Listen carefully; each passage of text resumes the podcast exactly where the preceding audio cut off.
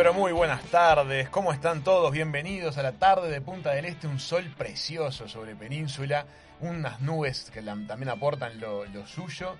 Y estamos disfrutando el inicio de la segunda semana de Hijos de Punta. Ustedes ya saben que no estoy solo, así que del lado de las playas bravas, nuestra explosiva creadora de placas para Instagram, la diseñadora de moda entre las estrellas. Buenas tardes, Manuela Paz. ¿Qué tal, Raúl? ¿Qué tal a toda la audiencia? Bueno, ¿nos extrañaron? Yo quiero saber si nos extrañaron. Yo los extrañé. Yo los extrañé también. Es verdad. bueno, y les cuento que tuve mi primer cumpleaños online. Se te dio. Sí, se me dio ayer, que fue el cumpleaños de mi papá, Luis, así que le mando un beso. Un beso grande para grande. Luis, Beso de la mesa. Hijo de Punta. cumplió Desde Bolívar, ¿verdad? Desde Bolívar, provincia de Buenos Aires, cumplió 68 años muy bien llevados, así que papi, te amo, te mando un beso grande y bueno, feliz Bueno. de estar acá de nuevo. Muy bien, en la otra punta, zona de Playas Bravas, la creadora de placas para Instagram, la- ya te saludó. Y ahora tenemos a una de las creadoras del, movi- del movimiento, a mí tampoco, en vez de... Qué malo. El a mí ¿Cómo andan? Hola Raúl, hola Manu, la monoca... mono... mono... Ay, no me sale la palabra ahora. ¿Qué quería decir? La mono... Monomeditadora, No, No. la monocana. la monocana. Muy bien, la monocana, sí, porque Manu le creció la primera cana de su vida la semana Tuvimos pasada. la experiencia la semana pasada. Yo estas, este fin de semana aproveché y me las tapé todas, me las cubrí. Fue un Está momento muy gracioso. ¿no? Tuve esa sensación, sí. Raúl me envolvió en papel film como si fuera una salchicha y cuando terminas y el pelo vuelve a estar divino es una sensación espectacular. Bueno, ¿cómo andan? ¿Cómo, cómo pasaron? ¿Qué experiencias tuvieron de la gente linda que les que les hayan dicho de la semana pasada sobre el programa? Mira, muy lindo. La verdad que durante el fin de semana hubo mucha repercusión. Nos mandaron muchos mensajes personales felicitándonos por el arranque, por los momentos que tuvimos en la semana pasada. Pasó de todo y creemos que esta semana les va a gustar mucho porque tenemos contenidos súper, súper interesantes que vamos a ir desarrollando. Hoy tenemos, de hecho, un programón. Programón, súper cargado. Yo tuve que meditar como cuatro o cinco veces todo el fin de semana, porque toda la info que tengo en la cabeza, ganas de preguntar, eh, la verdad que recargado eh, Es el verdad. programa de hoy. Es verdad. ¿Ustedes cómo descansaron? ¿Ustedes- ¿Son de dormir ustedes, Manu y, y tu pareja, con Exacto. todo cerrado o con... Todo dejan que el cerrado. sol los despierte? No, yo todo también. cerrado. Yo, Yo- por suerte tengo la habilidad de dormirme enseguida. Si me despierta un rayo de luz me duermo. Santi sigue de largo. Pero pero duermo con todo cerrado. No. Yo también, todo negro si se puede y el mínimo rayito de luz me despierta. No, y también es parte de la cosa que si las mascotas están con nosotros en el cuarto, hacerles todo como una cápsula de aislación sonora para que los ruidos del exterior no los hagan asustarse y ladrar, que es un feo momento para despertarte en mitad de la noche con un Ay, ladrido sí, de mascota. Sí, qué Pero- susto. ¿Hay alguna mascota en las proximidades de casa? Que estos días empezó a aullar, ¿viste esos aullidos de perro? Au. Sí. Bueno, a uno de nuestros perros cuando lo escucha se entusiasma mucho y empieza a ladrar, así que les hacemos todo un bloqueo acústico Ah, y el dormitorio es una cápsula. Un nuevo toque. Sí, sí, sí. Un nuevo Para top para sumar- sumar a la para lista. sumar a la lista, está muy bien. Bueno, amigos, somos los hijos de punta, estamos en la segunda semana al aire a través de Radio Viva. La semana pasada tuvimos de todo, tuvimos entrevistas internacionales, figuras internacionales, tuvimos corresponsales desde distintas partes del mundo, incluso el viernes tuvimos una corresponsalía desde afuera de este mundo. Desde otro planeta. Claro, pues fuimos con Joe Malone, que estaba abandonado en Marte. Esta semana lo vamos a volver a llamar porque pobre está allá solo y no se, se siente horrible. Pero yo creo que lo que no nos vamos a olvidar más es este, toda la parte de, de mensajerío lindo que recibimos. eh, durante la semana, las invitaciones a almorzar, los que nos decían que era como tenernos en, en la mesa de un almuerzo. Y las opiniones este, las vamos a seguir vertiendo al aire, las cosas que nos vayan contando. Ya tenemos varios mensajes por WhatsApp que la verdad le dan una chispa súper linda al programa. Así que no dejen de escribirnos al 098-967-967. Mucho movimiento este fin de semana. Ya empezó a verse otra actividad en toda la zona turística. Por suerte vimos a mucha gente haciendo bien las cosas en cuanto a la utilización de tapaboca y de, y de barbijo. Sí. Este, pero ya se empieza a observar otra, otra actividad. Em, hay muchos comercios que están preparando las baterías para sus reaperturas. Todavía no están las autorizaciones para todos, pero en la interna ya se van viendo distintos tipos de, de iniciativas. Estuvimos con amigos de imprenta, estuvimos con amigos de preparación de objetos corporativos. Hay mucha demanda porque las empresas están queriendo prepararse para las, las reaperturas. También nuevas dinámicas, ¿no? En muchos de las de los frentes hay que prepararse para nuevas dinámicas de, de operación. Pero este fin de semana algunos locales gastronómicos ya empezaron a tener actividad. Sí. Hay que darle un saludo especial a Manu, que hoy es el día del diseño gráfico y Manu es diseñadora gráfica. Sí. Para Muchas Manu, gracias. muchas Para todos los diseñadores gráficos que nos están escuchando, un beso muy grande. Y también como curiosidad les digo que se acuerdan ese calendario de stickers que Sí. yo les conté. Bueno, hoy es el día del código Morse. Ah, Ah. conmemora el nacimiento de Samuel Morse, que fue quien inventó ese sistema de comunicación. Claro, el telégrafo. Sí. Increíble, ¿Qué ¿no? tal? Mirá vos. Yo sabía código Morse, después me olvidé. ¿En serio? Mira, Vi, yo te iba a decir, seguro que Raúl sabe, en la porque todas escuela me lo esas friqueadas... Sí, ¿En la escuela te enseñaron? enseñaban, era gracioso, creo que lo hacía como un entretenimiento la maestra, pero sí habíamos aprendido, nos mandábamos mensajitos en código Morse, era una especie de chiste en la, en la clase. ¿Y te Era podías divertido. copiar en código Morse? No, era muy lento el proceso de enviar, había que, tenía que ser experto para transmitir a velocidad real, pero era toda una técnica, ¿no? Nosotros lo hacíamos de una manera medio escolar, pero era, era divertida, la- el raya punto, raya punto, punto punto, estaba bueno. Qué loco. Siempre me llamó la atención. Yo digo código Morsa. Código me encanta decir código Morsa, pero Yo estuve en una sala de escape donde una de las partes había que hacer dar un mensaje con una máquina de código Morse. La verdad que Qué lo pude experimentar, no es nada fácil No, no es nada aplicarlo. No porque el otro no puede parar, no, no hay Claro. enmienda. No sabes cuándo termina una letra empieza otra. Esa, es- me- esa fue la parte que más me resultó más difícil. tenés digamos. que tener una velocidad, digamos, Sí. de, de- de cabeza, de pensar lo que te está diciendo cuando va a cortar, increíble. Si mirás, hay videos de YouTube de telegrafistas que conocen la técnica al detalle y es increíble la velocidad a la cual transmite un telegrafista profesional. Lo que hemos digamos. inventado para comunicarnos ¿no? y relacionarnos. Qué Totalmente. increíble. Sí. Totalmente, es maravilloso. el- La evolución de, de- de- de lo que fueron ese tipo de, de inicios a la actualidad es una cosa que es difícil de imaginar.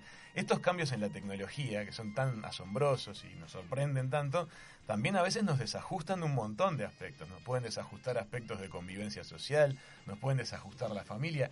Y es una de las cosas con las que podemos charlar hoy con nuestro invitado estrella, Santiago Bilinkis, que es un tipo súper, súper interesante para analizar juntos la relación entre tecnología y sociedad y Sí. familia. Y vínculos. Y Tinder. Yo no lo, no lo, no lo, nosotros no llegamos a esa época, somos más viejitos. Sí, no. nosotros ya habíamos empezado pareja Sí. cuando Tinder agarró- Nunca usé. Tinder, pero tengo muchas amigas que me han mandado mensajes de WhatsApp. Un beso, Jessy. Sí, Nos redes, hiciste reír. las redes de, de relacionamiento, tanto Tinder como, como Bumble, como, como Happen, explotaron luego que nosotros ya estábamos en pareja. Pero debe ser un mundo fascinante. Yo lo miro un poquito de afuera, pero me parece súper disfrutable. No obstante, viste que tienden a, cuando, cuando pedís historias, te, te tienden a contar fracasos.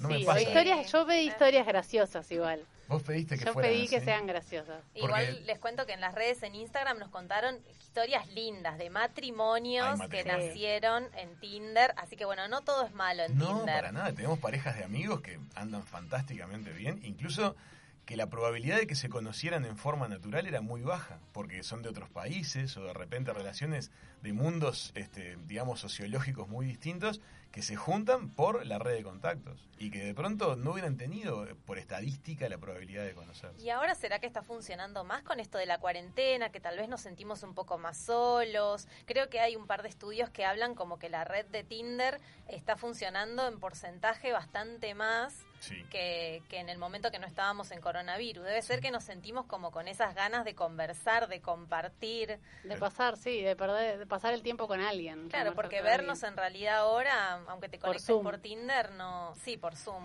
claro. Las redes de contacto, todas ellas han ahora como abierto un nuevo formato de funcionamiento que no promueve tanto el encuentro personal, este, inclusive in- le van colando como consejos al, al- al- al intercambio por parte de la red, pero de alguna manera eh, hay movimientos hasta del 60% en cuanto a crecimiento de uso de las redes de, de- de enganche en lo que ha sido la epidemia. Y capaz que está 60%. bueno porque te da como para charlar un poco más y conocerte un poco más, porque antes la verdad es que era medio hablar dos o tres palabras y capaz que ya, ya surgía encuentro, como que no tenías una previa de poder conocer a la persona. Yo solamente una vez tuve Tinder antes de conocer a Contá, Santiago. Contá. Pero un desastre, me terminaba siendo amiga. Ah, era meta, soy como muy charleta, viste, de como de compañía capaz que vendría bien ahora, capaz que puedo ser un buen sostén de, de Tinder, porque era charla, charla, charla y nunca terminaba como en encuentro, siempre era como buena onda. Después igual, viste, te pasas el WhatsApp, te pones a charlar, pero nunca conozco igual un montón de historias que terminaron en, en relaciones largas, pero la verdad que yo, lo mío fue un fracaso. No tuviste una buena experiencia. No, ni, ni buena ni mala, Claro. porque no fue, no conocía a nadie. A mí me parece, me parece muy interesante la posibilidad como de compartir todos tus intereses, las cosas que te gustan, las cosas que te dan curiosidad y que el otro también las exponga. Entonces, que el match de alguna manera se, se, se diera por ese lado. Después, como charlemos con Santiago, nos vamos a estar enterando de que no es tan así. lo que pasa que en realidad. Tinder o en esas redes eh, ponen un poco lo que lo que quieren que el otro vea, no ponen la verdad. Hay mucha, por ejemplo, mis amigas me dicen que la gente es muy rara. Primero, está el típico hombre que pone fotos, porque todo es por fotos al principio, para hacer match y no hacer match. Fotos haciendo casi todos los deportes. Entonces ella se pregunta, ¿tendrá tiempo para mí? Porque este chico eh, hace surf, hace pesas, hace paracaidismo, tirolesa, escala. Pa- ¿En qué momento vamos a poder salir o tener una relación? Mirá cómo se ven las cosas de los zapatos de la vereda de enfrente. ¿no? Claro, del lado del hombre, ¿cómo se verían? Soy un, soy un aventurero, soy un... Creo que cuando, cuando la persona sube fotografías con esa, con esa línea, digamos, justamente quiere contar eso. Mira todo la- el abanico de intereses que tengo. Y resulta ser que de los zapatos del otro lado es, y este no tiene un minuto Claro, para darme se la pelota. pasa de aventura. Después está quien sube fotos de hace 15 años y cuando lo vas a ver te querés morir, o sea... Claro, el deterioro. sí, le- pensé que eras tu hijo o algo así. Qué bravo eso. ¿no? El que usa mucho filtro El- también. El que- filtro es, es como un, un- una, una primer, un primer escalón de inseguridad, ¿o no? ¿No les parece? Yo creo que hay como una dosis en cuanto a los filtros, tanto en Instagram como en Snapchat. Me parece que hay una dosis de filtro que lo puedes considerar una búsqueda estética. A partir de cierta dosis es inseguridad, sin lugar a Total, es una careta, Sí, básicamente. Es una máscara. Pero aparte, De hecho, hay un capítulo muy interesante de la Black serie. Mirror. De, de- no, de Years and Years, ¿no? Ah, ah, sí, tenés de Years razón. and Years, una serie muy recomendable británica, en la cual se muestran distintos mundos futuros de, de corto plazo, 5 años, 10 años para adelante, y inventan un dispositivo que es una especie de, de anteojo, sí. pero que proyecta en, en mundo real, en mundo Es un tridimensional, proyector. una claro. máscara de Snapchat. Ay, y los adolescentes se tu cara. acostumbran a usar eso y de alguna manera se enmascaran. Y eso trae una serie de consecuencias sociológicas muy interesantes. Es una serie realmente recomendable. Pero imagínense, ¿no? Estar todo el día como con una máscara de Snapchat. Es muy parecido a estar todo el día con un barbijo. Claro, es como el famoso se vienen- caretaje. Pero yo, yo es como que lo pienso al revés. Yo pienso, yo prefiero que me vean fea en las redes y cuando me vean en vivo me digan, ah, qué linda. El no tema sé, es que te, pensé te- que eras que te más. busque alguien. Porque la foto pesa Claro, mucho. el Ah. tema es, ¿cómo era lo de los porcentajes de... Ahí, bueno, Vos ahora sabías. Lo, lo puede, lo puede contar Santiago después. No quiero quemárselo porque es súper Ah, no interesante. sabía que era un tema de él. Es un tema puramente santiaguístico. Pero sí, eh, es interesante entender cómo opera el algoritmo de, la, de las redes de, de contacto a la hora de elegir qué, quiénes te presenta Claro. como posibles matches. No es tan así como que vos vas eligiendo entre el universo. Eso dura cuatro días nada más, después cambia. Zuckerberg estuvo muy atrás de Tinder, queriendo comprar Tinder, ¿Ah, así sí? como compró Instagram, sí, pero no, no lo logró y lanzó Facebook, Facebook Dating. Ajá. No sé si se dan Ah, cuenta sí. lo bien que pronuncio ¿Facebook inglés. Dating está operativo?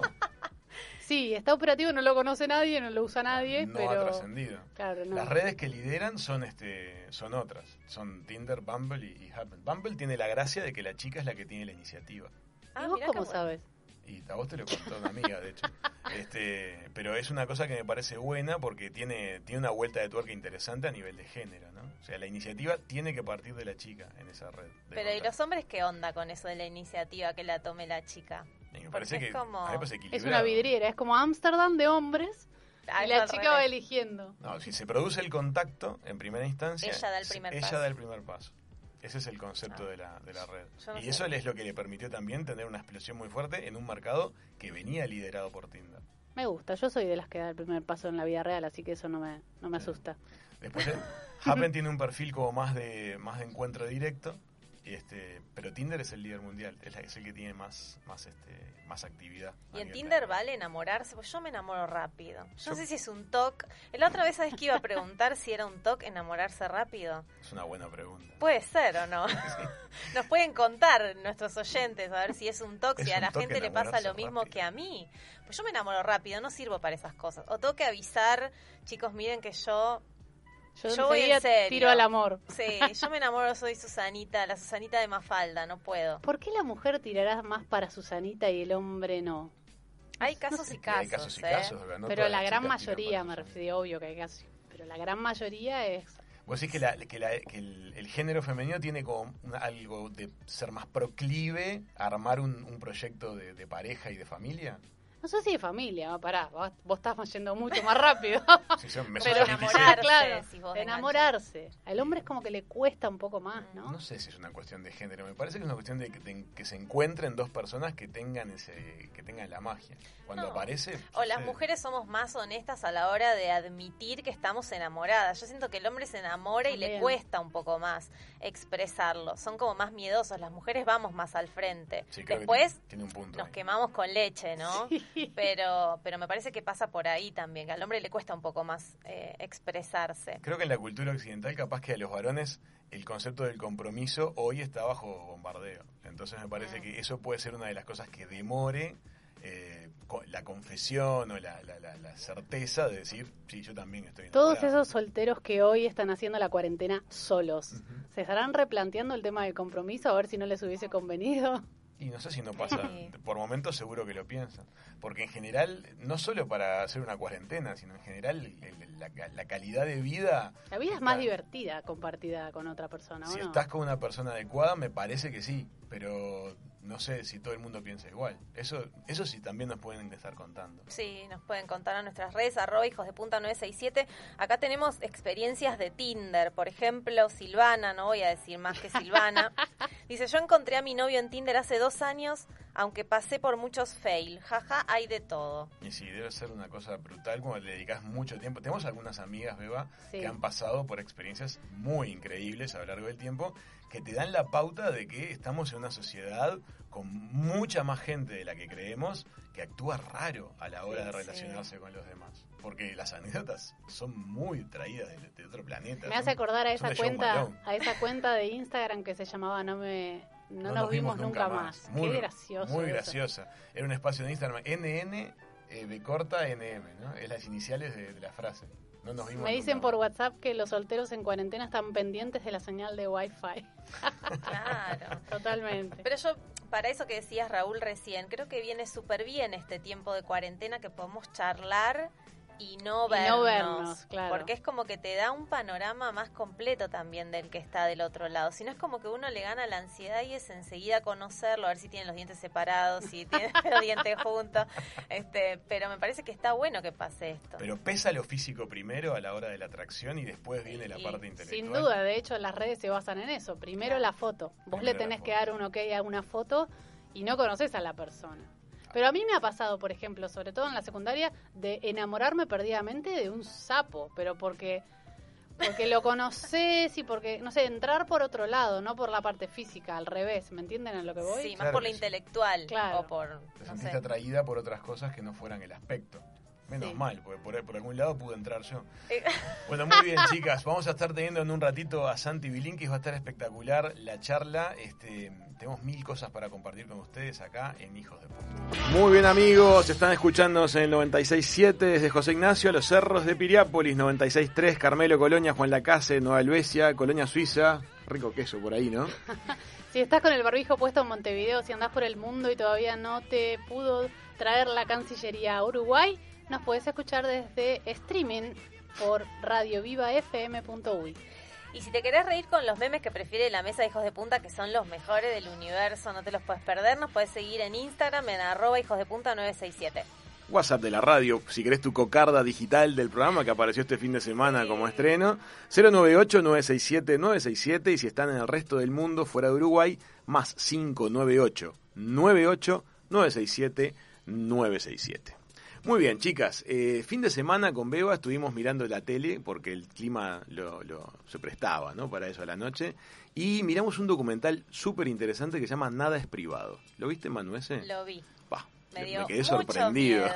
me quedé sorprendido. Se los recomendamos tremendamente para los que no lo hayan visto. Está en Netflix. Es un documental que ha ganado varios premios y que cuenta todo el escándalo que se armó relativo a el uso de los datos de población que se habían levantado de redes sociales y que este, incidieron en distintas campañas políticas recientes alrededor de todo el mundo. Es todo lo que sucedió alrededor de la empresa británica Cambridge Analytica. El documental está muy, pero muy bien hecho, es muy objetivo y me parece que da para pensar un montón. A mí me dio mucho miedo pensar en qué fáciles que somos de manipular los seres humanos, ¿no? Yo siempre eh, le- les digo al final del programa que mediten, que tomen agua, pero de verdad, meditar, todas las herramientas como de desarrollo emocional sirven muchísimo para tratar de evitar, que después se lo podemos preguntar a Santiago también, si pueden llegar a ser unas herramientas importantes para como estar en el momento y tratar de no, eh, de no dejarnos llevar por, por las redes, ¿no? Y por todo lo que implican.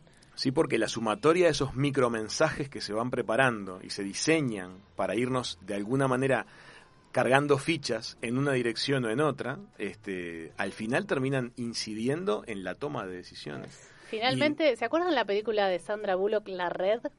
Que Sí. ella básicamente le borraban la vida desde Sí, la casa porque ella no masivo. tenía no tenía vida social, estaba básicamente hacía todo desde su casa, desde pedir. Me acuerdo que en ese momento cuando la vi, no me acuerdo de qué año era, pero es viejísima. Ella pedía pizza, pedía la comida siempre por internet y yo decía, "Wow, no existía todavía Claro. lo que hoy es pedidos ya, por ejemplo, un súper fácil de pedir." Claro. Eh, De alguna manera yo pienso que el- el- es increíble cómo se van sumando ese tipo de pequeños detalles y te van ganando territorio en la cabeza. Es maravilloso. Me dio ese mismo miedo cuando vi Nada es privado, de, de la misma sorpresa que cuando vi la red en su momento. No solamente se cambian decisiones de tipo político, en el documental se concentran un poquito en ese tema, pero también se toca la modificación de comportamientos en todos los frentes. Porque una vez que a vos te empieza a llegar un mensaje que está direccionado, tendés a, de alguna manera, situar tu toma de decisión hacia una misma línea. Y bueno, ¿y no les pasa, por ejemplo, que siempre nos hacemos la pregunta con mis amigos, que sentimos que el celular nos escucha? Es que te escucha. Te escucha, ¿no? Sí. Porque te pones a hablar, no sé, de que querés viajar a Europa y de golpe te aparecen en el celular un montón de ofertas con viajes a Europa. Eso es realmente, a mí me da mucha impresión. Sí, además el comportamiento diario que hacemos eh, cuando usamos un parquímetro, cuando en la ciudad utilizamos un monopatín eléctrico, va dejando toda una traza de nuestro comportamiento a lo largo del día, que cuando esa información se junta y se organiza, estudian los patrones de, operación de cada uno. Es asombroso. Ah, el, que te dirijan las publicidades no me da miedo, pero sí me asusta un poco el tema de que te manipulen las decisiones, como muestra un poco el documental de Nada es Privado, pensando que las campañas políticas ya como que no dependen solo de- de tu pensamiento, ¿no? O de tu sentir, sino que ese sentir es manipulado por las redes sociales. Yo creo que la gente tendría que conocerlo más y saber más de, de todo ese tema de la Big Data para, para saber lo que no solo lo que está volcando, la información que está volcando en las redes, sino todo el comportamiento, porque nosotros vamos con el celular a todos lados Sí. y el celular tiene un, un rastreo de GPS que sabe exactamente en qué lugares estuvimos, o sea, todo el día te puede trazar. De, de hecho, creo que hay una parte en tu cuenta de Google que te, que te lo puede Sí. mostrar. Es muy ¿Dónde estuviste en los últimos 10 días? Es muy positivo a, a veces cuando, por ejemplo, ves que el uso del Big Data te está sumando. Por ejemplo, cuando tú vas seleccionando tu música favorita, Sí. en las redes de, de las, las plataformas digitales, el sistema también va entendiendo tu preferencia. Sí. Qué géneros son los que más te atraen, qué artistas son los que más te atraen, y luego empieza a sugerirte artistas y propuestas coherentes con lo que cree que te puede gustar. Y lo curioso es que suele acertar, o sea, el sistema funciona en ese sentido. Pero vos decís que lo hace porque es copado o lo hace porque quiere que vos te quedes No. en la plataforma escuchando. Claro, ahí hay como una doble, ¿no? Porque uno capaz que como que en cierta en cierto modo se lo agradece, ¿no? Porque decís que bueno, me está tirando música, a mí me pasa que claro, escuchás un, un autor que te guste y de golpe te va tirando otros que no conoces y decís que bueno, es una joyita, me lo guardo. Pero también es una manera de tenerme ahí, escuchando y capaz que mm, no compartiendo, no sé, el patio con mi perro, estando con mi pareja. Eh, hay como una doble, que está buenísimo que esté Santiago hoy para poder también preguntárselo. Hay Es situaciones en las que es como un win-win, pero hay situaciones en las que, que, que no, que, que es como una intromisión, ¿no? Por eso nos tenemos que poner fuertes nosotros entonces, Sí. Como tratar de evitar Yo esa creo que ya con solo saberlo, Sí, la manipulación no llega. O sea, si vos sos consciente de que va a suceder eso, lo podés un poco controlar.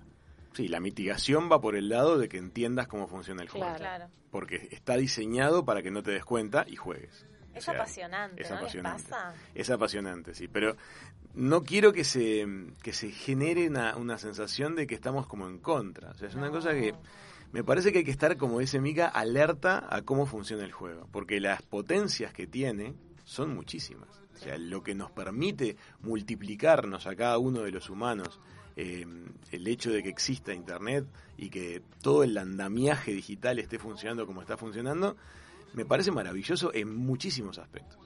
Pero está bueno que estemos alerta porque las empresas que están detrás de esto van a estar todas compitiendo por nuestro tiempo de atención y por nuestro dinero. Es así, es una cosa normal. Em, tenemos muchas cosas eh, Es que hoy el tiempo de atención es dinero. No están persiguiendo que vos compres.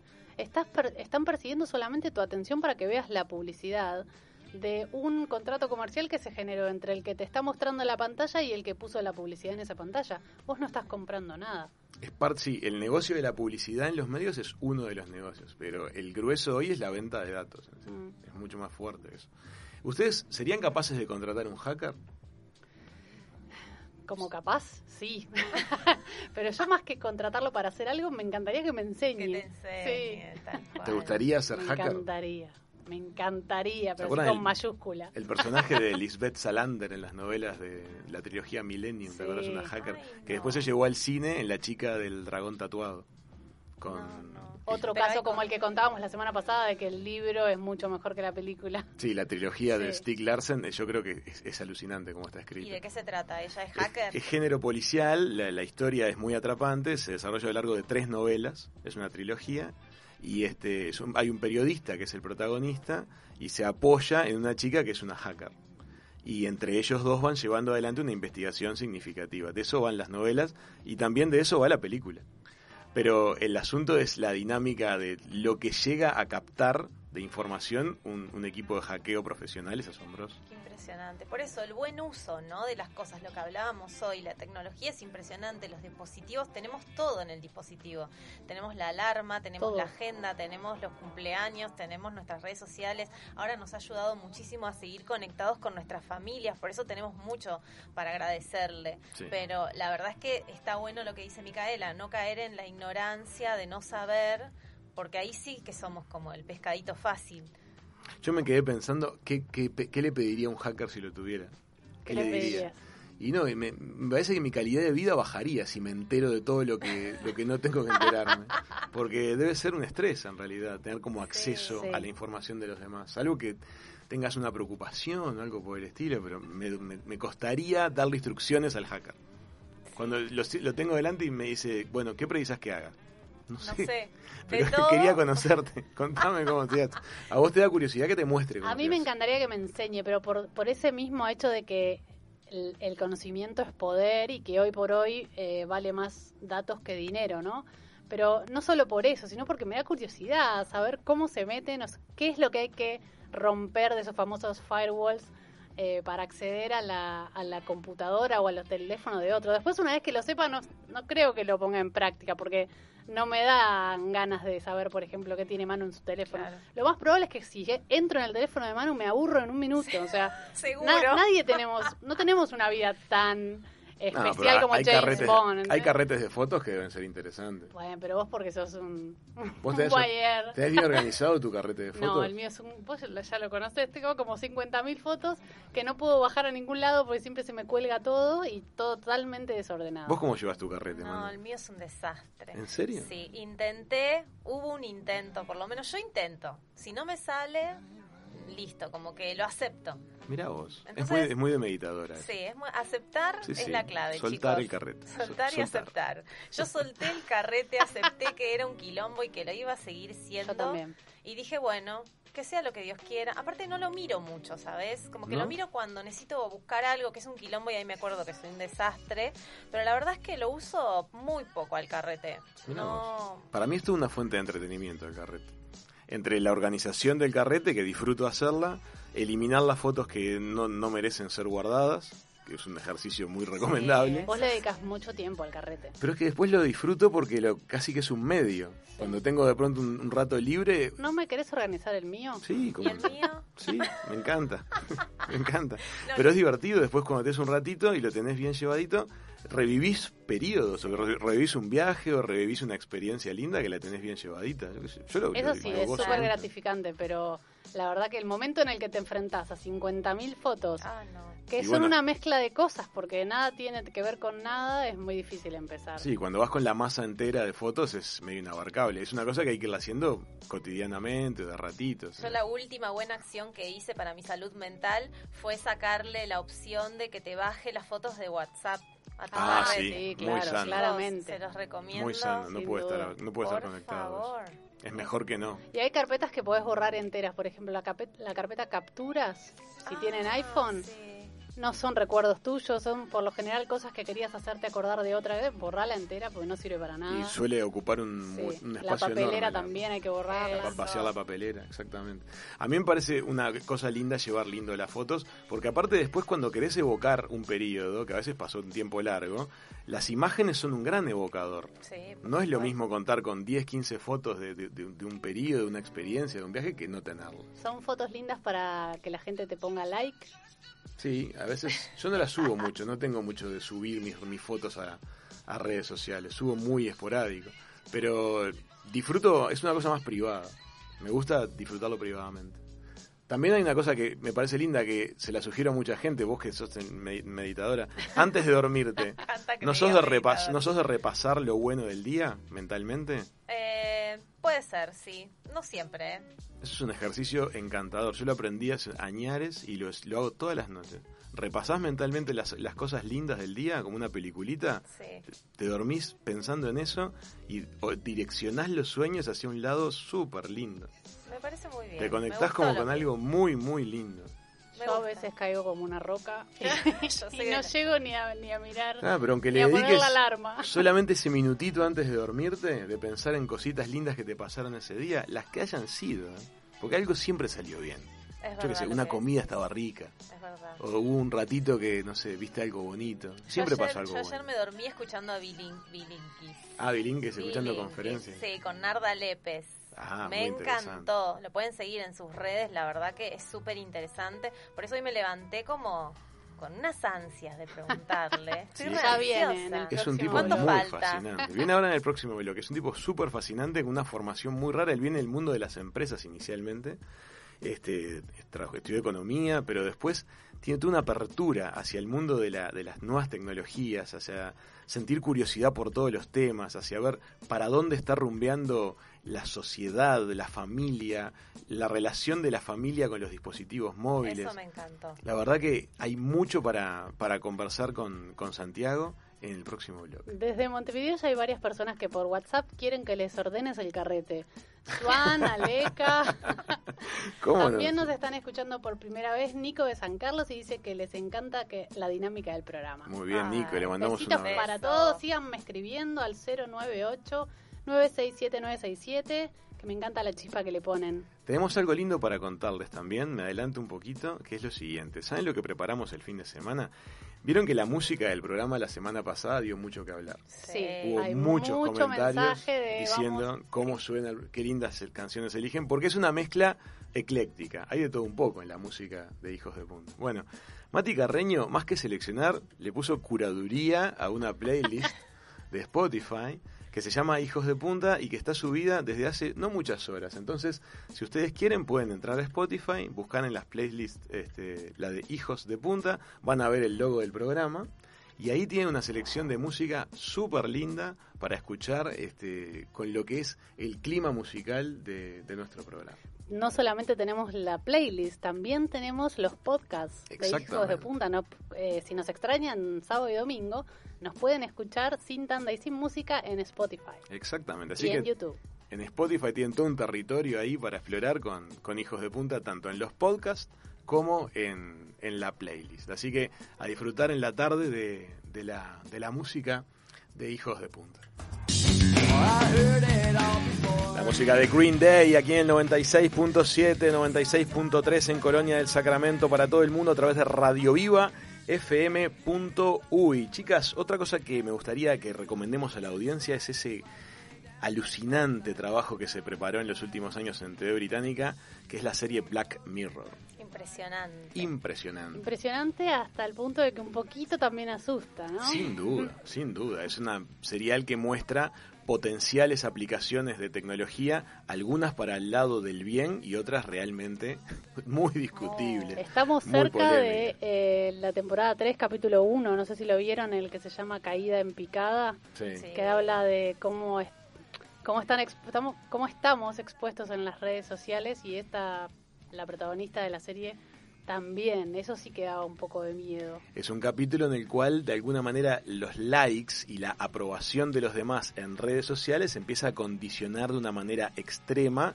la operación de todo un sistema social. Está muy bien puesto en pantalla y sorprende, porque uno lo ve como una realidad que la verdad no es lejana. No, asusta. Y aparte me gusta que está todo armado. Por ejemplo, ella parece una Barbie. Sí. No sé si, si cuando Sí, le diga sí. esto se van a acordar, la audiencia Sí. que nos está escuchando, del, del capítulo que les estamos contando. Y la verdad que está todo armado como si fuese un mundo de maravillas y en realidad tiene un trasfondo tan doloroso porque es como es como que la gente se sube a un molde para encajar en un lugar que no es real, ¿no? Exactamente. Y además sus conductas son guiadas indirectamente por la mirada digital de los demás en base a sus aprobaciones y sus desaprobaciones. Y un puntaje. Y un puntaje. Sí. Chicas, es un honor poder hablar de este tema y de muchos temas más con una de las personas que más le ha puesto la lupa a la relación que hay entre la tecnología y la sociedad.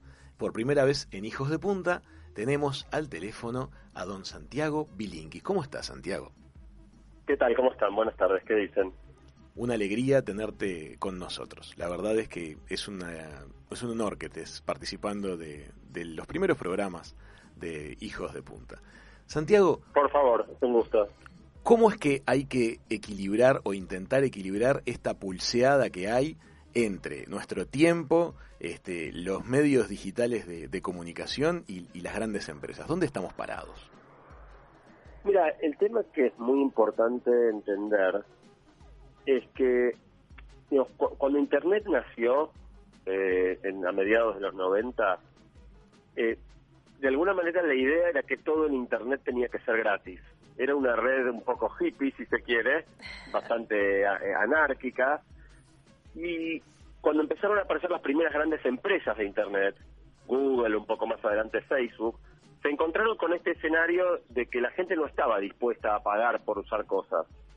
Bien. Y frente al desafío de cómo construir grandes empresas y grandes negocios con usuarios que no estaban dispuestos a pagar, lo que inventaron es mostrar publicidad, digo, nada tan tan revolucionario parecido a lo que hace la radio, eso hacía la televisión, las revistas, Claro. Claro, pero después se dieron cuenta de que también podían recoger cualquier cantidad de información personal de nosotros a partir de nuestra navegación y mostrarle avisos distintos a cada persona, cosa que la televisión o la radio no pueden hacer. Sí. Y lo último que descubrieron, y lo más importante para esta pregunta que me haces, es que para maximizar sus ganancias necesitaban que pasáramos el mayor tiempo posible en sus plataformas. Y que la misma información personal que estaban usando para segmentar los avisos, podían usarla para generarnos adictividad. Entonces, ¿cuál es el producto que está en el lo que nos está pasando es eso, es que tenemos un montón de plataformas, Facebook, Instagram, TikTok, WhatsApp, este, YouTube, cada una diseñada para tratar de hacer que pasemos el mayor tiempo posible en cada una de ellas. Entonces el producto que está en el medio es nuestro tiempo. Exactamente, o sea, si vos pensás en el, el, uso de una red social o de una plataforma de videos como una transacción comercial, vos en una transacción comercial siempre tenés un comprador y un vendedor. El comprador es el que paga, que en el caso, por ejemplo, de Facebook son los anunciantes. El vendedor es el que cobra, que en este caso es Facebook el que cobra. Y el producto que Facebook le entrega a los anunciantes a cambio del dinero que le pagan es nuestra atención, es nuestro tiempo y el servicio, eh, conociendo toda nuestra información personal, de plantar una idea en la cabeza de personas de determinadas características muy específicas. Claro. Entonces, eh, eh, es peor que que el producto seamos nosotros. Nuestra, nuestro tiempo de atención es el producto, que es el recurso más escaso que tenemos. A la vez, eh, entre, por ese tiempo de atención compiten todas las empresas, porque si estamos prestando la atención a una, no estamos prestándose la otra. Exactamente, eso genera una economía de la atención donde empresas que aparentemente no tienen nada que ver unas con otras, como puede ser, no sé, WhatsApp con Netflix o con, o con Facebook o con este, Snapchat, todas en el fondo están compitiendo por lo mismo, que es nuestra atención para después poder venderle eso a sus anunciantes. Por eso es que nos sentimos tremendamente tironeados, porque lo estamos, porque hay un montón de empresas peleándose por nuestro tiempo y lo están ganando porque utilizan recursos muy sofisticados para generarnos adictividad y la mayoría de los usuarios no lo sabemos y, de alguna manera caemos este, presa de... en el fondo es lo que sucede con las series, por ejemplo, ¿no? O sea, si te vas a dormir a las 11 de la noche y pones para mirar un capítulo de una serie y tu idea es irte a dormir a las 12, lo más probable es que termines mirando cuatro capítulos y te acuestes a las 2 de la mañana y pierdas descanso. Totalmente. Y no es casualidad, las series están diseñadas para producir ese efecto. Lo mismo si te pones a mirar Instagram o si te pones a mirar YouTube. Un ejemplo que yo uso mucho cuando doy charlas, yo le pregunto a la gente, ¿quién elige lo que ellos miran cuando miran en YouTube? Y el primer video lo elegís vos, pero a partir del segundo lo elige YouTube. Claro. Y en la práctica, tres de cada cuatro videos que se reproducen en YouTube no los eligen los usuarios, sino la plataforma misma. ¿Con qué criterio eligen los videos? que te quedes el mayor tiempo posible mirando YouTube. Claro, lo mismo eh, pasa en Eso es lo que va pasando un poco con todas las plataformas. Seguramente se acuerdan que antes en Netflix, cuando terminaba un capítulo de una serie, ibas al menú y si querías ponías otro. Ahora, Ahora antes de que termine, ya los títulos se reducen a una ventana chiquitita y te empieza la cuenta regresiva. 5, 4, 3, 2, 1. Y antes de que tengas tiempo de agarrar el control remoto, ya te empezó el próximo capítulo. Claro, claro. Y decime una cosa, Santiago, ¿cómo vas viendo vos el tiempo también en lo que son los distintos miembros de la familia? Porque me parece que ahora en tiempos de cuarentena aumentó muchísimo el consumo de, redes sociales por parte de todos me parece que estamos viendo como un salto al futuro de repente. ¿Cómo vamos a hacer en la relación con los dispositivos de aquí a unos años? Se nos adelantó por la pandemia. ¿Es así? Y de alguna manera el, consumo de redes aumentó muchísimo en buena medida porque la angustia que nos genera el deseo de, tener noticias acerca de lo que está pasando, hoy en día la mayor parte de la información la recibimos por las redes, con lo cual eh, parte del problema es que se arma una especie de círculo vicioso en el cual la, ansiedad o la angustia te hace consumir redes, pero el consumo excesivo de redes genera ansiedad y angustia. Es un poco como pasa con las gaseosas este, eh, azucaradas, ¿no? que uno las toma porque tiene sed, pero en realidad contienen productos químicos que te hacen tener más sed. Bueno, esto es un poco parecido. Ajá. Santiago, te saluda Manuela. Primero mi total admiración, la verdad que me encanta escucharte. Y bueno, preguntarte en realidad qué podemos hacer para evitar caer en esa manipulación y hackeo de nuestra atención. Si en algún momento vamos a poder poner los dispositivos al servicio de la vida que queremos y no de la vida que otros necesitan, que nosotros vivamos. Me encanta que dijiste la, dijiste la cita de cierre de mi charla en de la Plata. ayer me dormí con vos, hoy lo, hoy lo tuve que confesar escuchándote. Bueno, la, verdad que esa charla fue un laburo tremendo, dura 15 minutos y estuve 5 meses puliendo cada palabra, así que que te haya resonado la cita me pone muy contento. Eh, esa cita final, digamos, poner la tecnología al servicio de la vida que queremos vivir y no de la que otros necesitan que vivamos, para mí es la clave de esta cuestión porque no se trata de, renunciar a la tecnología. Eh, los beneficios de, usar dispositivos digitales y plataformas son enormes. El problema es que hoy están básicamente al servicio de los intereses de las compañías, muchas veces en contra de lo que nos conviene a nosotros. Entonces, la clave para mí es que los usuarios entendamos cómo funcionan estas plataformas, nos demos cuenta cómo nos conviene usar. Te pongo un ejemplo. Eh, Instagram tiene recontra estudiado que lo que maximiza el tiempo que pasas en Instagram es seguir celebrities. Esto no es algo nuevo, lo inventó la revista Hola hace 800.000 años.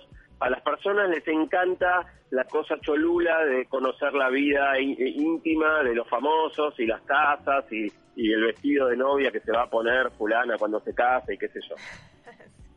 Pero a la vez, ver vidas de gente que muestra una vida mucho mejor que la nuestra, y acentúo muestra, porque tal vez su vida no es ni un poco mejor que la nuestra. Pero las celebridades nunca te van a mostrar cuando la están pasando mal. Ni siquiera nosotros la mostramos en las redes nuestros malos momentos. Entonces, si vos estás constantemente viendo la vida de gente que vive, que muestra una vida mucho mejor que la tuya, que parece vivir mucho mejor que vos, es obvio que de manera subconsciente desvalorices tu propia existencia, tu propia cotidianeidad. No te hace bien eso, pero maximiza tu tiempo en Instagram. lo que Instagram quiere que hagas es que pases más tiempo, no que te sientas bien con tu propia vida. ¿Qué nos recomendás para retomar ese control? Esto está empezando a cambiar un poco. Y, digamos, yo, tengo bastante contacto con la gente que trabaja en estos temas, en, Facebook, en Instagram, en, en Google. Y mm, de algún modo están empezando a tomar una perspectiva un poquito más largoplacista no es que ya no quieran que pasemos el mayor tiempo posible, pero si se dan cuenta que si te producen demasiada línea, perdón, demasiada alienación, puede terminar volviéndose contra, eh, contraproducente para el largo plazo. Y entonces están apareciendo un montón de herramientas para moderar tu uso de redes. Hay dos que me parecen muy, muy importantes y que les recomiendo a todos los que nos estén escuchando que las adopten.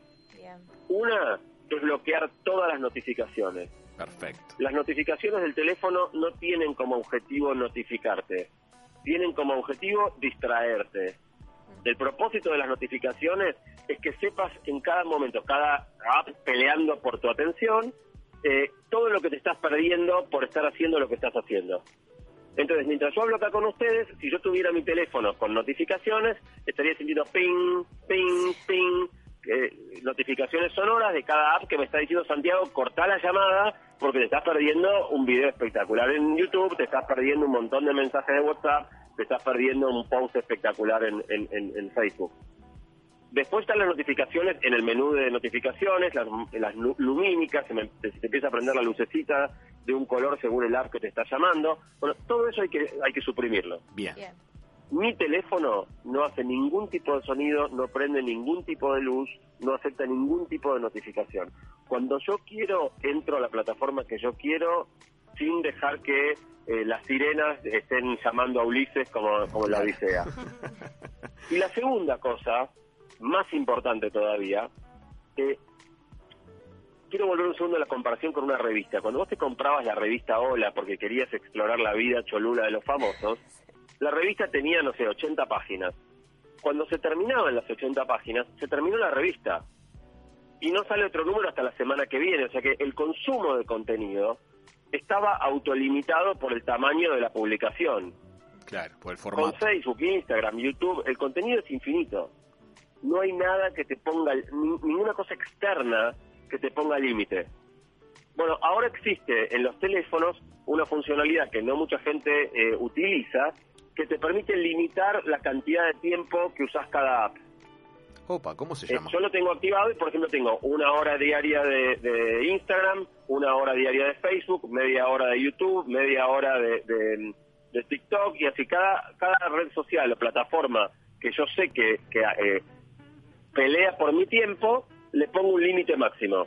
Y cuando ese tiempo se alcanza, el app no anda más. Claro. Hasta las 12 de la noche, que se renueva el día, el app deja de funcionar. Se pone el icono gris y no la podés activar. Igual Eh, fíjate Y que... para mí es, es fundamental, digamos, y si, a, la- a la vez si vas sumando una hora de Instagram, una de Facebook, media de TikTok, media de YouTube, dos de WhatsApp y qué sé yo, igual horas. me da como seis horas de, de redes, y Se sin embargo se me acaba el tiempo. Sí. Hay muchos días que, que son las 4 de la tarde y ya se me acabó el tiempo de Instagram. Santiago, Internet es gratis y eso ha derivado en todo este modelo de negocio que estuvimos charlando. Pero, por ejemplo, las plataformas de distribución de contenido de televisión no son gratis, se paga para estar. ¿Cómo funcionan esos negocios? Sí, eh, en realidad hay, hay muy, muy poca cosa paga en Internet. Cada vez un poco más, pero dentro de todo, poca cosa paga. Eh, y está muy bien el punto que haces. O sea, Netflix no necesitaría manipularnos. Claro. Eh, y creo que es un gran ejemplo, porque esto nació por esta cuestión de que no había modelo de negocio sin monetizar tu tiempo. Pero ahora, incluso cuando lo hay, porque Netflix tiene un modelo de negocio donde vos le pagás y no necesita, es tan tentador para las empresas manipularte y usar toda esta información para, para hacerte hacer lo que a ellas les conviene, que yo creo que a esta altura ya está tan instalado que hasta te lo hace una compañía que técnicamente no necesita hacerlo. Eh, hace un tiempo entrevistaron al, al fundador de Netflix y le preguntaron por, por su competencia con HBO y con Amazon Video. Y el tipo contestó, lo pensó un poco y dice, ¿sabes qué pasa? Mi competidor no es HBO o, o Amazon Video. Mi competidor es el sueño. La gente todavía duerme demasiado. No sabes todo el mercado que tenemos para ganar antes de pelearnos entre nosotros. Y si lo pensás, si vos usás eh, Netflix cinco minutos por día, por ahí no te vale la pena pagar 8 o 9 dólares por mes. Si lo usás una hora por día, sí, y si lo usás cuatro horas por día, mucho más todavía. Entonces, en el fondo, que vos uses Netflix más, no es que te va a hacer que gastes más plata, pero sí te va a hacer que sea más probable que no te des de baja. Entonces, se vuelve tentador, incluso para las empresas que sí te cobran el servicio, usar los datos para manipularte igual. El otro ejemplo que me parece re interesante, que no mucha gente sabe, viste cuando vos pedís Uber, que el precio es medio imprevisible, es difícil saber cuánto te van a cobrar, depende de si hay lindo tiempo, mal Sí, tiempo, hora, si hay claro. muchos autos, pocos autos, mucha demanda, poca demanda. La realidad es que uno no tiene idea, te sale un número y vos no entendés muy bien por qué. Una de las cosas que se descubrieron hace un tiempo es que cuando vos instalabas Uber, uno de los datos que Uber tenía acceso es cuánta batería le quedaba a tu celular en el momento de pedir el viaje. Buenísimo. Y lo que estaban haciendo es, si te quedaba poca batería y por lo tanto no tenías tiempo para ponerte a pedir otros servicios o, o dar vueltas, te cobraban un precio mucho más alto. Es. Cuando esto se descubrió se armó un escándalo y Uber rápidamente lo dejó de hacer, ya no lo hace más. Pero es un excelente ejemplo, A, de cómo yo puedo usar tu información personal en contra tuya sin que te des cuenta, y B, cuántas más habrá de estas que no nos dimos cuenta, como esta sí saltó, y que se seguirán haciendo, donde la información que recogen acerca de nosotros no es solo para segmentar avisos y si yo le dije a un amigo que quiero ir a de vacaciones a Brasil, me muestren avisos de, de pasajes a Brasil sino también encontrar maneras de cobrarme mucho más caro o de hacerme comprar Claro. cosas que no necesito, digamos, usar mi información en mi contra. Tremendo. Santiago, eh, voy a pasar a la parte como de los chicos en realidad, porque ayer escuché un vivo tuyo que tuviste en Instagram con Narda Lépez, en Sí. donde contaste una analogía muy interesante que haces en tu último libro respecto al peligro y al rol de los padres cuando dejamos salir a nuestros hijos por primera vez a la calle y lo que sucede cuando dejamos a nuestros hijos salir a Internet por primera vez. Me gustaría si nos podés contar en qué elementos te basaste para crear esta analogía y, y de qué se trata. Sí, en, en el libro yo tengo un capítulo entero sobre los chicos y las pantallas, y ahí hago una analogía así como decías, digo que cuando nuestros chicos empiezan por primera vez a salir solos a la calle, especialmente los que vivimos en ciudades grandes, por ahí en Punta del Este es más tranquilo, ¿no? Pero en Montevideo, en Buenos Aires, cuando vas a dejar a un chico por primera vez salir solo, en general lo ha precedido de 12, 13 años de caminar de la mano de un adulto, de mucha experiencia de ir por esos mismos espacios acompañados.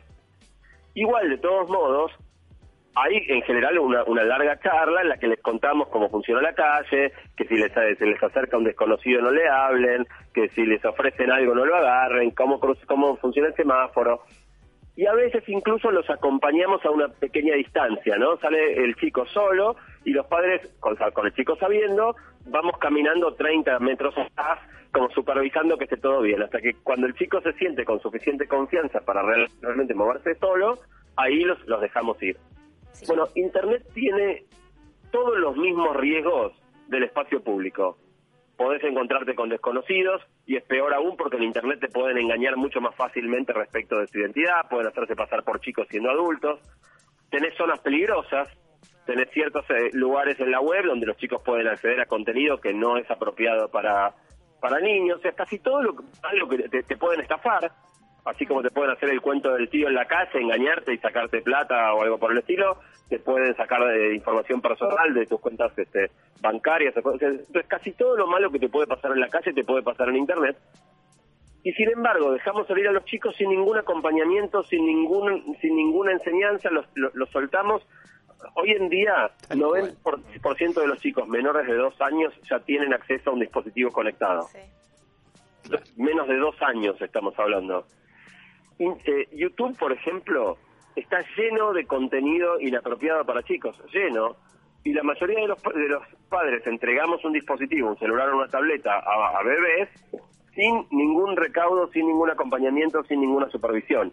Eso es lo que tenemos que cambiar. De nuevo, no se trata de, pensar que los chicos no vayan a tener ningún grado de acceso a Internet o a pantallas, eh, pero sí es una recomendación explícita de la Sociedad Americana de Pediatría y la Organización Mundial de la Salud que los menores de dos años no hagan ningún tipo de uso. O sea, hasta los dos años la recomendación es cero. Y después que, el uso sea eh, supervisado y acompañado por los padres. Yo sé que es muy cómodo darle a un chico una tableta y desentendernos, ¿no? O sea, y ni hablar ahora en cuarentena, donde estamos totalmente desbordados, tratando de trabajar remotos, a cargo de los chicos las 24 horas. Eh, cuando vos a un chico le das un autito, se entretiene cinco minutos. Si le das un muñeco, se entretiene siete.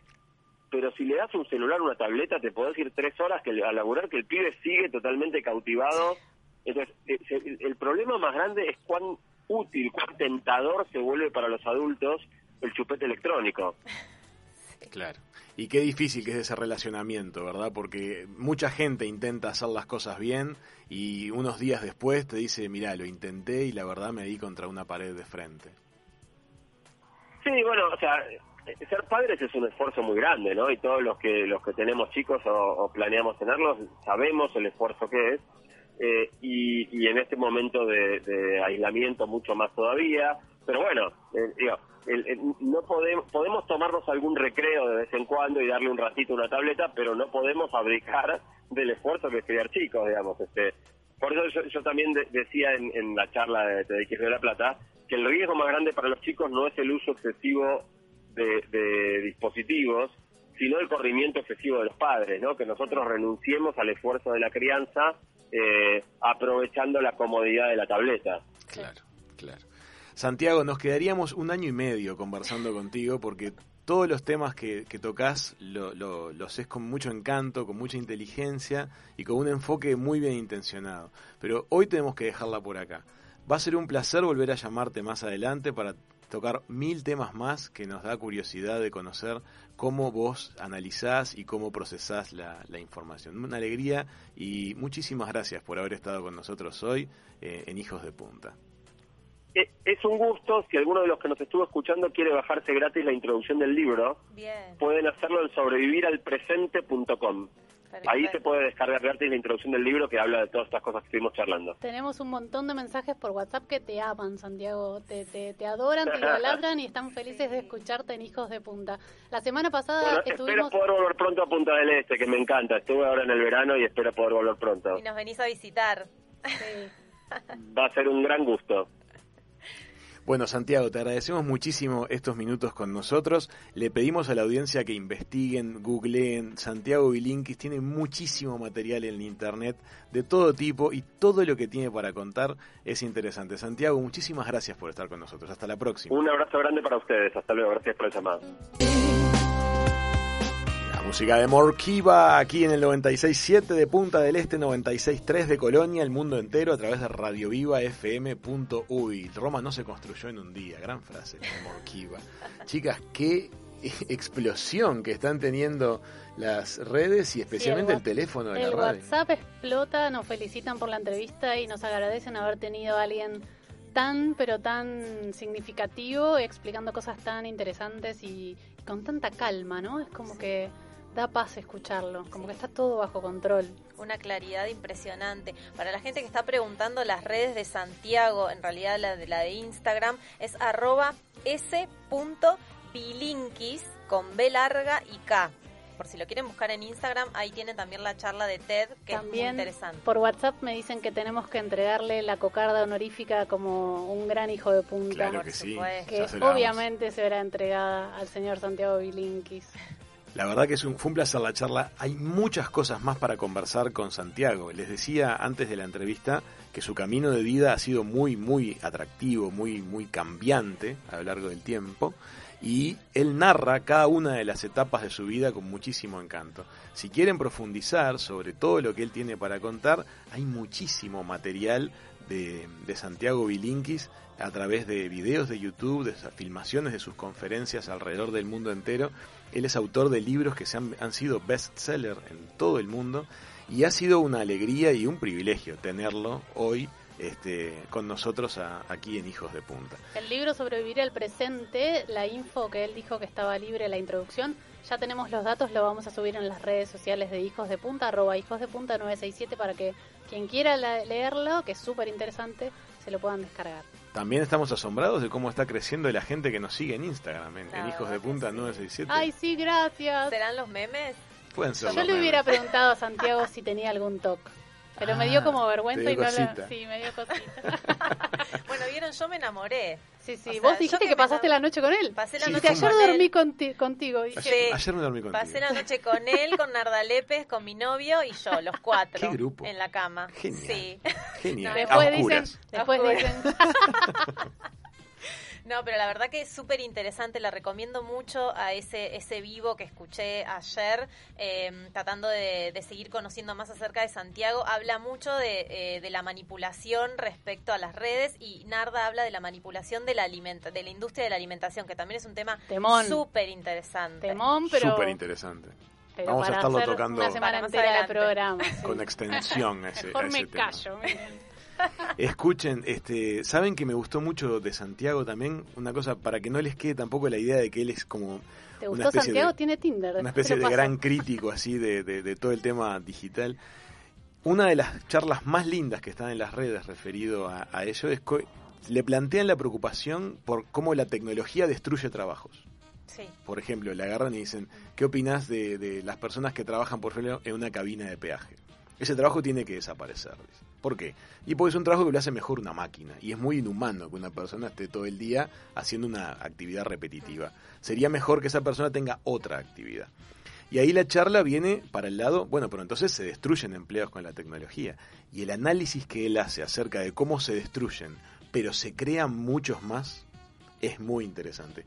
Y hay una conclusión muy loca que llega luego de esa charla, que tiene que ver con que en un futuro de mediano y largo plazo es posible que todos tengamos que trabajar menos tiempo El del que salario universal, ¿no? El salario universal. La, es un la gran escuché concepto. y me hizo acordar a lo que estamos, a lo que estaba sucediendo hoy, ¿no? Hoy con el COVID que estamos todos en casa, están todos cobrando el sueldo, quizás un poco No reducido, bueno, muchos. los que te- están en relación pueden, de dependencia, sí. me refiero. Quizás un poco con un sueldo reducido, haciendo teletrabajo, que significa trabajar menos horas, y un poco era lo que estaba diciendo Bilinsky el año pasado sobre ese tema, ¿no? Miren esa charla porque se van a sorprender y ustedes mismos le van a encontrar las conexiones. Pero lo que nos pasó con COVID nos trajo una ventanita de futuro para, para el presente. Estamos en el futuro. En algunos aspectos estamos en el futuro y eso va a traer cosas buenas y problemas, pero está bueno irlo viendo. Está muy recomendable el asunto. No, está bueno porque cuando se habla de esto de la pérdida de trabajos a raíz del avance de la tecnología, la gente se pone muy inquieta. A Sí. mí me pasa. Yo, por ejemplo, esa charla que me decís no la vi, la voy a ver, porque me imagino que nos, nos va a traer tranquilidad también, ¿no? Saber que todos vamos a tener un lugar también. Sí, otro. no. Puede ser otro. Diferente. Puede ser otro. Y hay algo muy interesante cómo rebota esto en el tema educativo. Eh, los cambios que es, es necesario establecer en los sistemas educativos para adaptarnos a nuevas realidades que ya están pasando. No es que van a Santiago venir. tiene un capítulo liberado de su libro eh, sobre todo el tema de la educación que se puede descargar en su blog, que es bilinkis.com, si no me Sí. Muy súper interesante, es un capítulo extenso que habla sobre todo el tema, cómo lo plantea él de la educación y cómo tendría que cambiar o cómo podría cambiar para mejor. Súper interesante, me lo recomiendo que se lo descarguen y lo lean. Exactamente. Chicas, mucho consumo entonces estu- ha habido en redes sociales, sigue habiéndolo. Yo tengo que ser sincero, hay algunos latiguillos de redes sociales que no los quiero ver más. Le pido por favor a la audiencia hacer campañas para eliminar alguno de estos latiguillos que les voy a decir a continuación y seguro que ustedes tienen los suyos también. A ver. Seguro. Hay uno que yo no puedo escuchar más que es la mejor versión de ti mismo. Viste que esa te la tiran cosmetólogos, personal trainer. Sí. Hay mucha gente Mucha publicidad. que te sí. tiran la mejor versión de ti mismo. No quiero escuchar más la, vers- la mejor versión de mí mismo. No lo digan más. nuevo. Es que encuentren otra No forma hay, de o sea, no hay más versión, no hay mejor que yo. Claro. No, no hay otra No versión mejor más. que yo. No me hagan sentir que soy insuficiente. Otra que no quiero escuchar más es lo dimos todo. No lo quiero ver más. no. Cuando fueron a bailar, lo dieron todo. Si hicieron un vivo de Zoom, lo dieron acá, todo. acá dándolo todo. Gimnasia, lo dimos todo. Terminamos de hacer yoga, lo dimos todo. No, no diste todo. No, no lo digas más. Ya Es lo hemos escuchado, el, el- el- el no digas todo. Siempre que eh, están todos transpirados cuando dicen lo dimos Lo todo. dimos ¿no? todo. Sí, sí, sí. ¿Qué otra más no te gusta? A mí tengo muchas, pero yo qué sé, hay otras que es típica que chica linda que anda en la vuelta Extraño extrañando el el verano. Ay, Ay, sí. Típica. Extrañando el verano, bikinazo, Pleno extrañando invierno, el bikini, verano. extrañando el verano. No, no, no lo queremos ver más. Queremos, pueden seguir sacando todas las fotos que quieran, pero cambien la frase. Lo que pasa es que ahora, con esto del COVID, creo que todos ca- tienen que aclarar cada vez que suben una foto que están en otro lado, es como que tienen que poner que extrañan eso. Porque Claro. si no es como que te fuiste, estás en otro país. Sí, o hay que poner la fecha. Claro. Porque si no es como Sí, Claro. la ¿qué pasó con tu cuarentena. O sea, está mal visto. A mí una que me molesta es cuando ponen qué o qué. ¿Nunca lo vieron? El qué o qué. Sí, Como la vi. con K. Me, me llegó algunas. Ah, ¿Qué o ¿Qué qué? o qué? No. Como Que es, qué es o- parecida al, eh, acá a tranca. Ay, y como no, que por favor. naturalidad. Hay Otras cosas yo frases, que empecé. no se yo ya repitan tanto. Me estoy sintiendo una abuela. ¿Por qué? Porque hay cosas que empecé a no entender de las redes sociales. Pasa. Por ejemplo, no solo Tinder, que ahora, gracias a Mauricio, me hizo un, un tutorial y aprendí a usar el TikTok, Ok. sino, eh, por ejemplo, aque o arre o Ah, a... arre. ¿Qué Arre. es eso? ¿Qué Por Arre. favor, no entiendo nada. Vocabulario millennial, ATR, tenés que buscar eso. ATR, ATR me enteré hace A una semana. ritmo. A A, mí todo me- ritmo. Vos buscá No. en Taringa, Beba. Hay muchas redes No, que te van me a siento, saber te decir. juro, me siento la tía Julia. No, no, Sí, no sí, entiendo. Se tenía que decir y se dijo. Ese es No la clásico. quiero más. Ese lo tengo en sticker. Busquen otras, busquen gatito otras. que- tum. El Sí. gatito que tú. A ver qué otro. Ay, la Michi me molesta a mí. A Michi, sí. Ahí Hola, hay, Michi, chao. hay varias de esas que me piden párpados en los oídos, pero también cuando las dice la gente. Hay Se expresiones dice mucho de que acelga, como andamio. Todo es gente que habla así, Ah. párpados Eso no- en mis no oídos, me, me- nuevo. me pongo los auriculares. Yo digo, dame un Matioli. No, horrible, Leo. Matienzo, horrible. Un Matioli, digo No, yo. ¿Lo conoces a Leo claro, pues Matioli? Leo Matioli, claro. Dame un Matioli. Eso de deformar la palabra, yo lo sufro horrores, pero no le digo a nadie. por eso lo cuento al aire. Está bien. ¿Y eso de TBT? ¿Qué significa Eh, throwback TBT? time. TBT es cuando algo ya sucedió y volvemos en el tiempo. Throwback time, TBT. Desde No, California nos dicen otra buena frase es buenardo. No, buenardo, Buenardo, horrible. ¿qué es eso? Horrible, ¿Pero no es bajemos. buenazo? Claro, pero es una Pero deformación. le- Explíquese, señor, desde California. Buenardo, qué feo que suena. Buenardo. A ver qué otro. No sé. Hay, hay miles de Nos esos. pueden contar a nuestro teléfono Claro. de WhatsApp. 098-967-967. Seguidores orgánicos. Yo que Ah, estoy un sí. poco más en redes. No, por favor. Basta. Seguidores Basta de orgánicos, seguidores no. orgánicos. Me imagino gente siendo planta. planta. claro. Como con hojas en las manos. Es el poroto germinado. o con olor a abono. Sí, es verdad. Claro, Ah, no, no. El, hay una que también es curiosa, que generación de contenidos. Se gastó. Ah, sí. No podemos decir más generación de Ese es contenidos. el famoso guitarreo de la gente que, que se agarran Zaraza como de, de marketing. Están corrigiendo a Raúl. Les cuentan que el TBT no es Throwback Time. Es A ver, Throwback Tuesday. Tuesday. Tuesday. TBT es Tuesday, entonces. Tuesday. No, Tuesday no. Thursdays. Claro, los jueves. ¿Cómo se dice ¿Y jueves? pero ¿y qué quiere decir? Aplica solo a los jueves. Solo los jueves. ¿Y por qué? Porque el jueves es el día de trampa. Es un hashtag de jueves. Mira, dato adicional entonces que estamos Algo apoyando. que estás aprendiendo. Otra que nos dicen por WhatsApp. ¿Todo viento? No, horrible. Todo bien. Todo. Y Bosnia. Y Bos- Bosnia. Y Bosnia. Yo no, sé otra que es un poco más oranga. No, no, no. Qué horror. Qué me horror. imagino, me imagino. Y ¿Qué hace Elga? ¿Qué hacer? No, el que está muy bueno. Y después la gente que se aburre en cuarentena y todo el tiempo pide acompañamiento. ¿No les pasa? ¿En qué andas? Claro. ¿Cómo vas? ¿Qué están ¿Qué has- haciendo? A mí Cada esa me cinco gusta. minutos. Cómprense Esa te- un perro.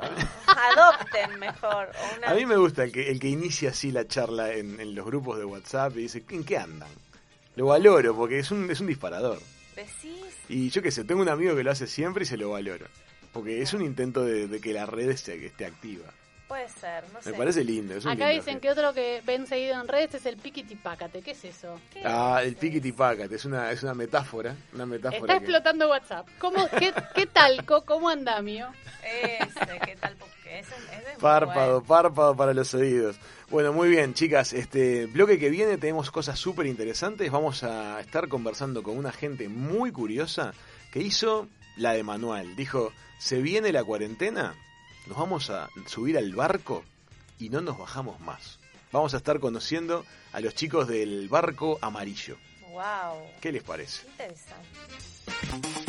Muy bien amigos, estábamos escuchando I Feel Love, Sam Smith aquí en la tarde de Punta del Este 96.7 de FM, 96.3 en Colonia del Sacramento, para todo el mundo a través de Radio Viva FM.uy.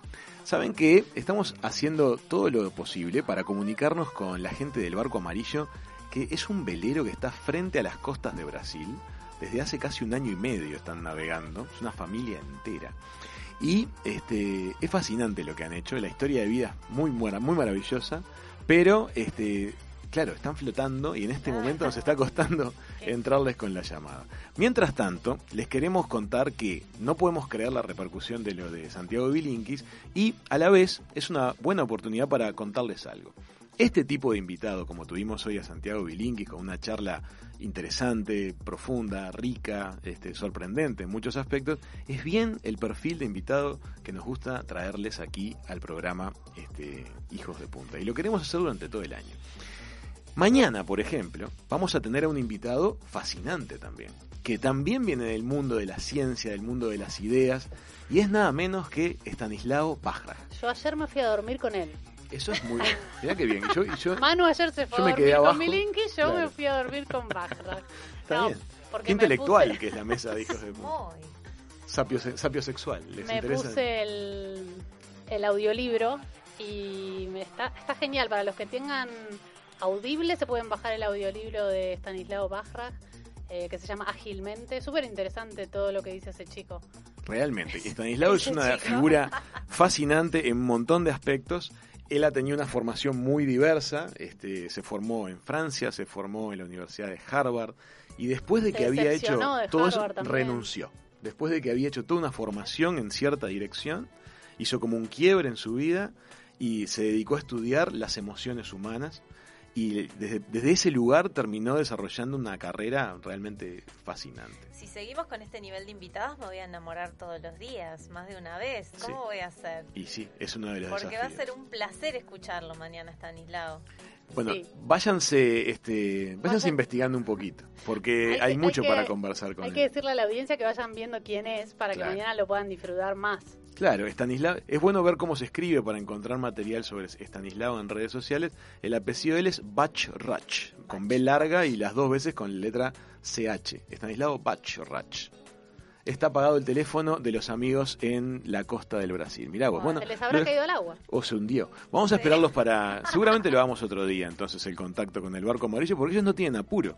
No. es un No. modo de vida este que Están- han aparte elegido. ella está embarazada, saben que están ahí, eh, están a- amarrados en Brasil por eso mismo, Sí, porque están esperando el parto. exactamente. No habrá, ¿Qué va- ¿No habrá sucedido? No No habrá sé. sucedido. Mirá si en nuestro contacto resulta que hay un integrante más en esa familia. poner hijo de punta. Sería un hijo de punta. Hasta ahora ellos tienen un hijo de tres años, una mascota, Sí, este, y la pareja está a bordo embarazada.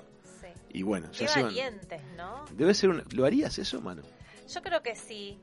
¿Te tirarías a sí, esa movida? sí, Porque ellos renunciaron a sus trabajos, tenían trabajos este, Y tradicionales estables. y estables, renunciaron, alquilaron su pequeño departamento en Buenos Aires y, este, y tomaron la decisión de dejarlo todo, subirse al barco todo cuando te.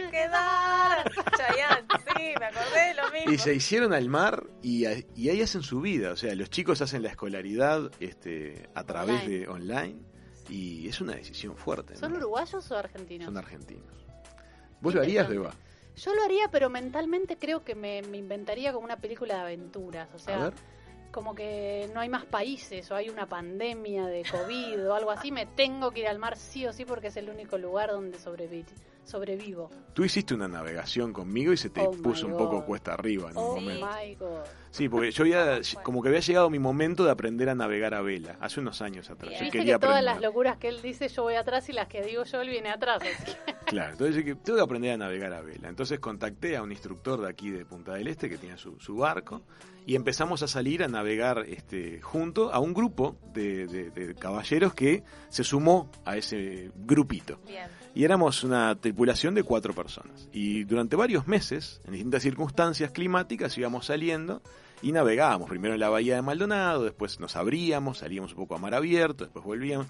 Y distintas circunstancias que íbamos, eh, digamos, dominando.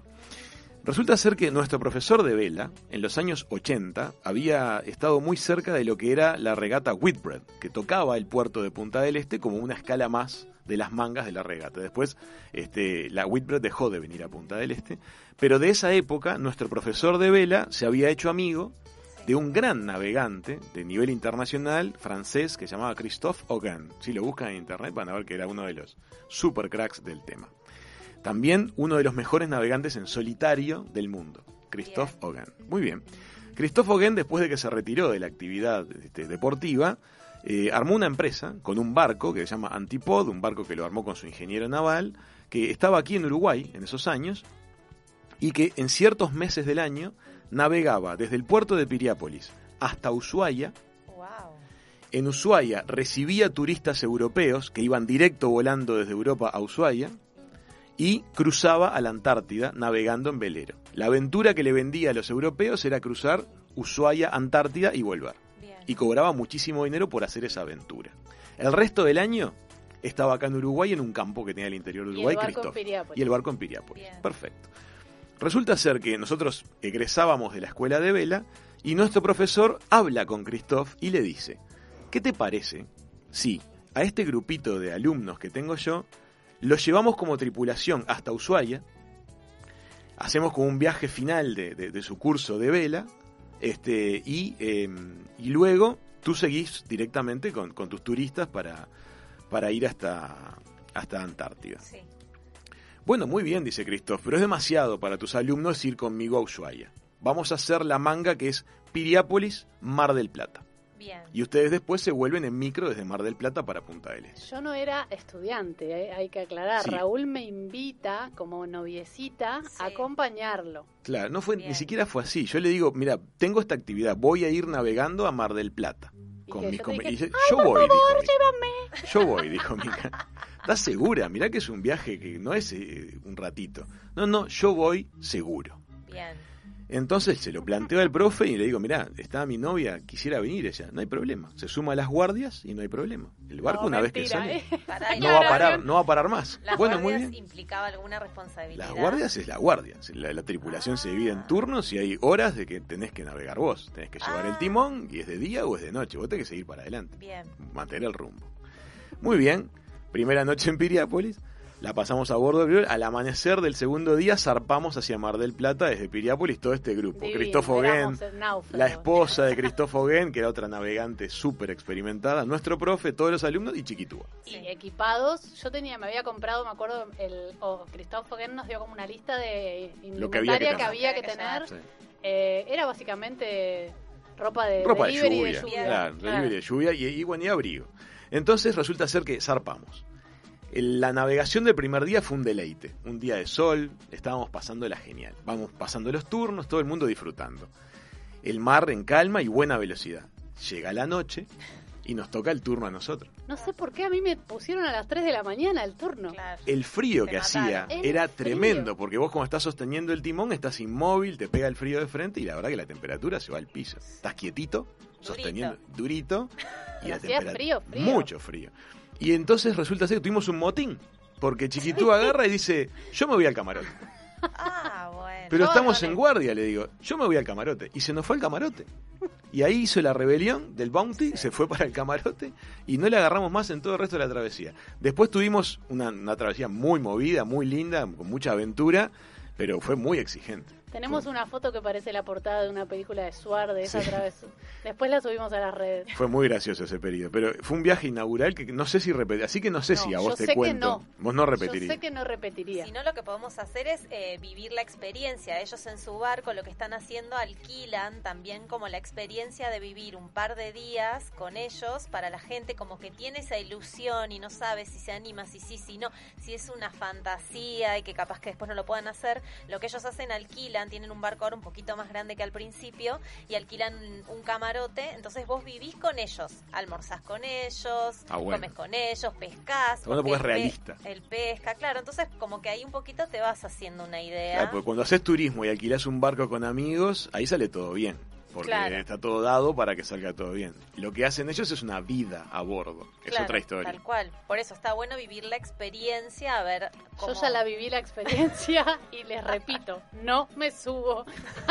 Salvo que haya una mega pandemia de, no sé, del, del lepra. No. Está muy bien. Bueno, este, damas, vamos a estar cerrando este sexto programa de, de Hijos de Punta. Eh, Mati Carreño, muchas gracias por ponernos Ah, al aire, por la selección musical. Gracias a Cecilia Seré, que nos está produciendo, yo creo que el programa que le faltaba a la, a la costa uruguaya. Y nos escuchan en el 96.7 en el este, 96.3 en el oeste y en los cinco continentes a través de www.radiovivafm.uy. Súmense al Instagram, Hijos de Punta 967. Y bueno, chiquitúa, hasta mañana. Hasta mañana a todos, gracias por acompañarnos y gracias por dejarnos todos esos lindos mensajitos en el WhatsApp, que la verdad tenemos un montón de oyentes nuevos y felices. Muy Qué bien. lindo. Bueno, hasta mañana para todos y como siempre tomen agua, mediten y quédense en casa y si tienen que salir pónganse la mascarilla. Exactamente, una horita de buena música ahora y ya arrancan Maru, Floppy, Anita, Sabrina haciendo punta de la lengua. Póngase los tapabocas, nos vemos mañana a la una, a la hora de almorzar y estemos arrancando nosotros, hijos de punta. Chau, chau.